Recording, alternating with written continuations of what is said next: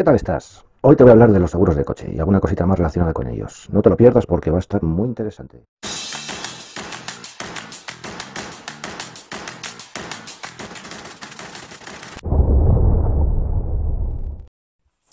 En el tema de seguro, los seguros de coche, pues eh, tenemos eh, aquí hay unos precios que digamos que no, están muy no están muy desfasados con, con, los precios de España, la verdad que son bastante similares a la hora de asegurar un coche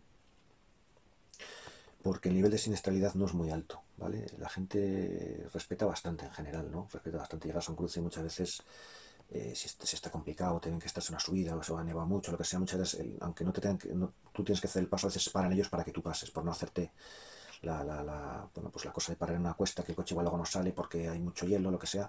Ese tipo de, comportamientos que ojalá lo tuviésemos más en España, eh, se da bastante. La verdad que la gente en general respeta bastante. Eh, son bastante comedidos, ¿vale?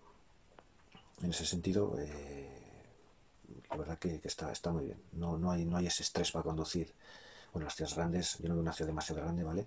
Pero las ciudades grandes eh, se nota algo más ese estrés, ¿no? Pero aún así, por ejemplo, yo a mí lo que más cerca me pilla, que es Gotemburgo, cuando voy, tú pones el intermitente y la gente, la mayoría te dejan pasar. No, por ejemplo, eso intentar hacerlo en Valencia o en Madrid y, tienes que meter ya el volante, o sea, te tienes que meterte de golpe a carril porque si no, no te deja pasar nadie. Aquí es al revés, aquí frenan para que pases, ¿vale? Entonces, eso es, un detalle bueno que, hay eh, de la gente. La verdad que la forma de conducir es bastante más, eh, bueno, más mm, cordial, por decirlo de alguna manera. Por eso los, no, hay, menos siniestralidad, los, los, seguros no son muy altos, ¿vale? Hay tres tipos de seguro, ¿vale? Los que llaman ellos el, sería como el todo riesgo nuestro, ¿vale? Una especie de terceros ampliado y luego el básico, ¿vale? El básico no trae nada, tiene la, eh, pues eso, como, más o menos como en España, no, no, difiere demasiado. Es, em, pues eso, lo básico, eh, responsabilidad civil y cuatro cosas más. Todos los daños a tu, a tu coche y a tu persona no están incluidos, ¿vale? Se hacen, se hacen cargo de los daños que tú puedas ocasionar a, a terceros, ¿vale? Eh, pero creo que es digo, lo mínimo mínimo, lo, que, lo mínimo que, obliga la ley. ¿vale? El siguiente es el tercero ampliado, que se ya es bueno, pues, eh, los daños que, puedas ocasionar a otros, personas, eh, cosas, y coches, etcétera, etcétera, más luego tiene lo típico que son luna, lunas, incendio y robo, ¿vale?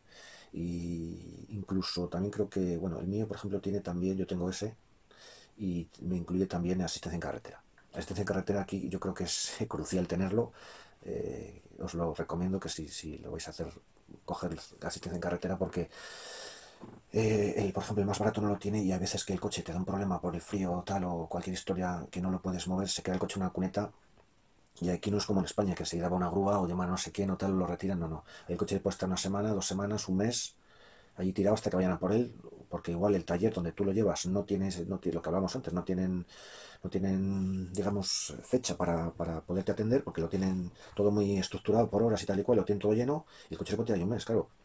Si está en mitad de la nada, pues si pasa algún desarrapado, pues puede ser que te que se lleve los faros, las ruedas o que te haga alguna algún escarnio en el coche, claro, y ahí pues, se pueden hacer lo que... Lo digo porque en mi barrio pasó hace, al principio de llegar, hubo un coche, esto, se dio un golpe con, yo creo que fue con el hielo y tal, entonces pues, se ve que el hombre no tenía, no tenía el seguro este de grúa y el coche se quedó allí, bueno, empezaron a pasar días y la gente, pues la gente, hay gente mal en todos los lados, ¿no? Empezaron un poquitín así a quitarle los limpiaparabrisas, otro día los faros, otro de las ruedas y digo, pues este pobrecillo cuando anda por el coche mm, no va a encontrar ni la chapa, porque es que le, habían desvalijante el coche, pero desvalijado. Entonces dice, joder, qué pena también, ¿no? Que, entonces, pues, eh, importante, la, atención en carretera, la asistencia en carretera, perdón, porque mm, eso, el coche al final se queda por ahí, no tiene por qué pasar nada, pero se puede dar ese caso, ¿vale? Y, claro, estás perdido, porque claro, al final el coche, cuando lo quieran llevar al taller, ya es un amasijo de hierros, ya vamos, ni para ni el desguace lo, van a querer. ¿Vale? Y luego está el todo riesgo, el todo riesgo pues te cubre todo, evidentemente, y es interesante ponerlo con, el, con la franquicia, ¿vale? Porque si lo pones sin franquicia, pues igual que en España, pues se, pone un seguro altísimo, de mucho dinero. La franquicia lo que te hace es, ellos lo llaman health risk, ¿vale? Eso, eso significa franquicia entonces, pues, pues puede ser pues, más o menos como en España, puede ser unos 200, 300 euros de franquicia, ¿vale? Tú lo pagas y todo lo que supere ese dinero, pues digamos que se hacen cargo a ellos. Luego ya sabes que los seguros siempre tienen peculiaridades que al final siempre, no, es que esto no entraba, no, es que esto parece que viene de otro golpe que tú tenías, siempre que es que yo soy siempre pues eso. Entonces aquí, a lo mejor si puedes evitar el golpe, aquí en cualquier lado vamos, pues mejor, porque al final son rollos, líos, papeleos, que van de cabeza y bueno, que te voy a contar que, que ya no sepas.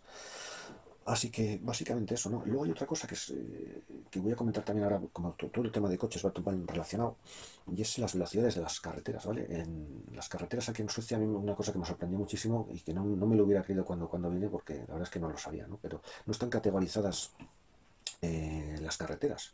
En España, por ejemplo, pues están las autovías, autopistas, ¿vale? Que son, digamos, las, digamos, las mejores, por decir así. Luego hay carretera nacional, carretera eh, carreteras secundarias, que pues con las comarcales, las locales, todo esto bueno, van categorizadas por, por, ancho de vía, por pavimentación, señalización, etcétera, etcétera, etcétera. Aquí no. Aquí eh, es curioso porque yo a veces, una vez que pregunté a un, chico de fue, oye, mira, es que voy a ir a tal sitio y tal, eh, entonces la, la carretera estatal está esa autovía, ¿no? O sea, una carretera ancha, buena, dos carriles y tal. Entonces me miraba y me bueno, sí, bueno, sí, no. Entonces no me sabía contestar y yo decía, pero bueno, ¿por qué? Preguntaba otra persona y me hacía lo mismo. Entonces las carreteras aquí van numeradas, ¿no? La, la 27, la 85, la, la, que sea. Y claro, la carretera eh, va a variar, o sea, digamos, la, categoría de la carretera en, teoría, o la práctica, mejor dicho, va a variar en función de por qué eh, comunidad, en este caso ellos lo llaman regiones, las comunidades autónomas son regiones, ¿no? Lo que tenemos en España como comunidades autónomas, por la región en la que están ubicadas. Entonces, si, si hay una región, una comunidad autónoma que cree que esa carretera es importante y quiere gastarse el dinero y hacerla de dos carriles como una autovía y poner la velocidad de 110, porque aquí las, las carreteras de dos carriles tipo autovía, la velocidad máxima son 110, hay alguna de 120, pero la gran mayoría son de 110 km por hora, eh, pues va a ser así.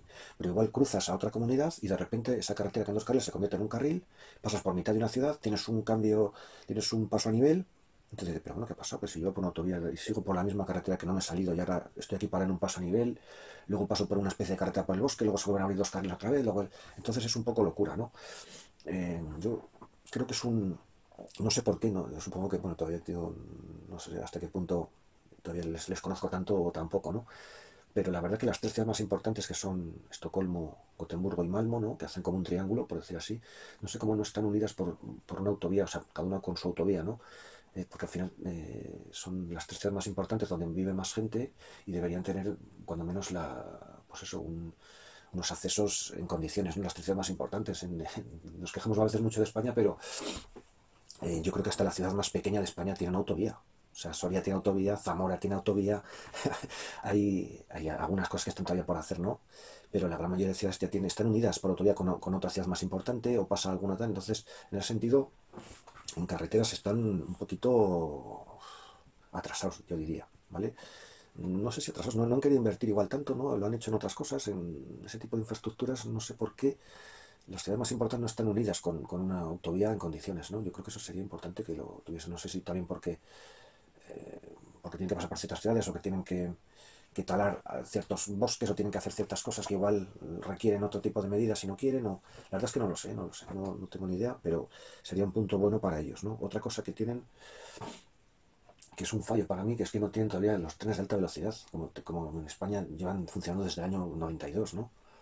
Eh, es un hándicap. Tienen, tienen trenes de, eh, que tienen cogen velocidades, decir como el AVE, 200 o 200 algo, pero no llegan a coger las velocidades del AVE de, hace, de 300 km por hora que llevan funcionando en España desde el año 92.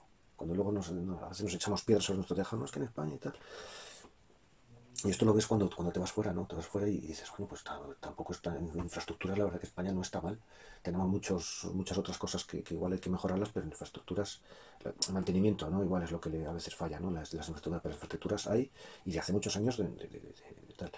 También es cierto que no es lo mismo un país con 50 millones de personas que un país con 10, ¿vale? Como es este. este hay más o menos unos 10 millones de personas, también es más complicado. Pero bueno, eh, eso es lo que no quería, no quería olvidarme, el tema este de los, de los seguros y bueno, carreteras otras cosillas así más, que a veces también es interesante. Ah, otra cosa, otra cosa antes de que se me olvide, el tema de los radares, y ya para poner el, el, punto final.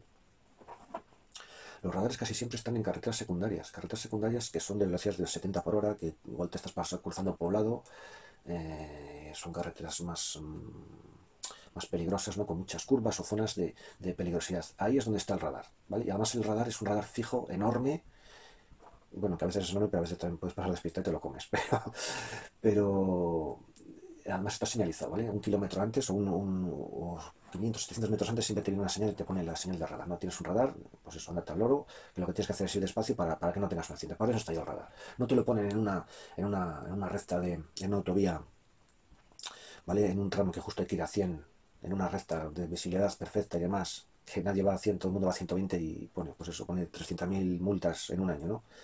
No lo ponen para, para, hacer dinero, por lo menos hasta ahora, ¿no? Yo lo que veo es que están puestos, pues por eso, para, para tienen su función, pues para no correr, para no tener un accidente y para que preste atención que, que esa zona no es una zona precisamente donde puede ser rápido, pues porque hay niños, porque hay una ciudad, porque hay curvas malas, por, lo que sea. Puede pasar, hay también, aquí el tema también hay mucho, mucho alce, mucho ciervo, mucho, eh, y claro, es peligroso. El alce es un bicho yo me cruzo una vez con uno en la carretera, lo vi pasar, menos mal que lo vi en una recta, lo vi a lo lejos. Es que es un bicho que pesa 500 kilos, que es, del, peso de un toro y, tiene mide casi 2 metros. ¿Vale? Si es uno grande, pues te puede medir 2 metros. Entonces es un, es un bicho enorme y tiene patas muy largas. Entonces si tú lo pillas, ¿vale? Las patas son largas, o sea, le, le, vas a tumbar, pero todo el peso del, del, animal, que son 500 kilos, te va a caer sobre encima del coche. Entonces, es peligrosísimo porque te puede aplastar, te puede matar, dicho eso, si lo atropellas. Es que es peligrosísimo. Pues a veces también en esas zonas están, están también muchos radares, señales, ¿no? Que tengas cuidado porque pueden cruzar, puede cruzarse algún alce y, ya te digo, es, es bastante peligroso, ¿no? Y, y ya lo último, lo último, lo último, y es que eh, si tienes un coche con de los nuevos, ¿vale? Que tiene ya buena iluminación, aquí la iluminación lo vas a notar una barbaridad porque la noche es, de noche, la noche es oscuridad absoluta. Y tener un coche con, luces halógenas a uno que tiene luces LED o xenon, ¿vale? Estas un poco ya más modernas, ¿no?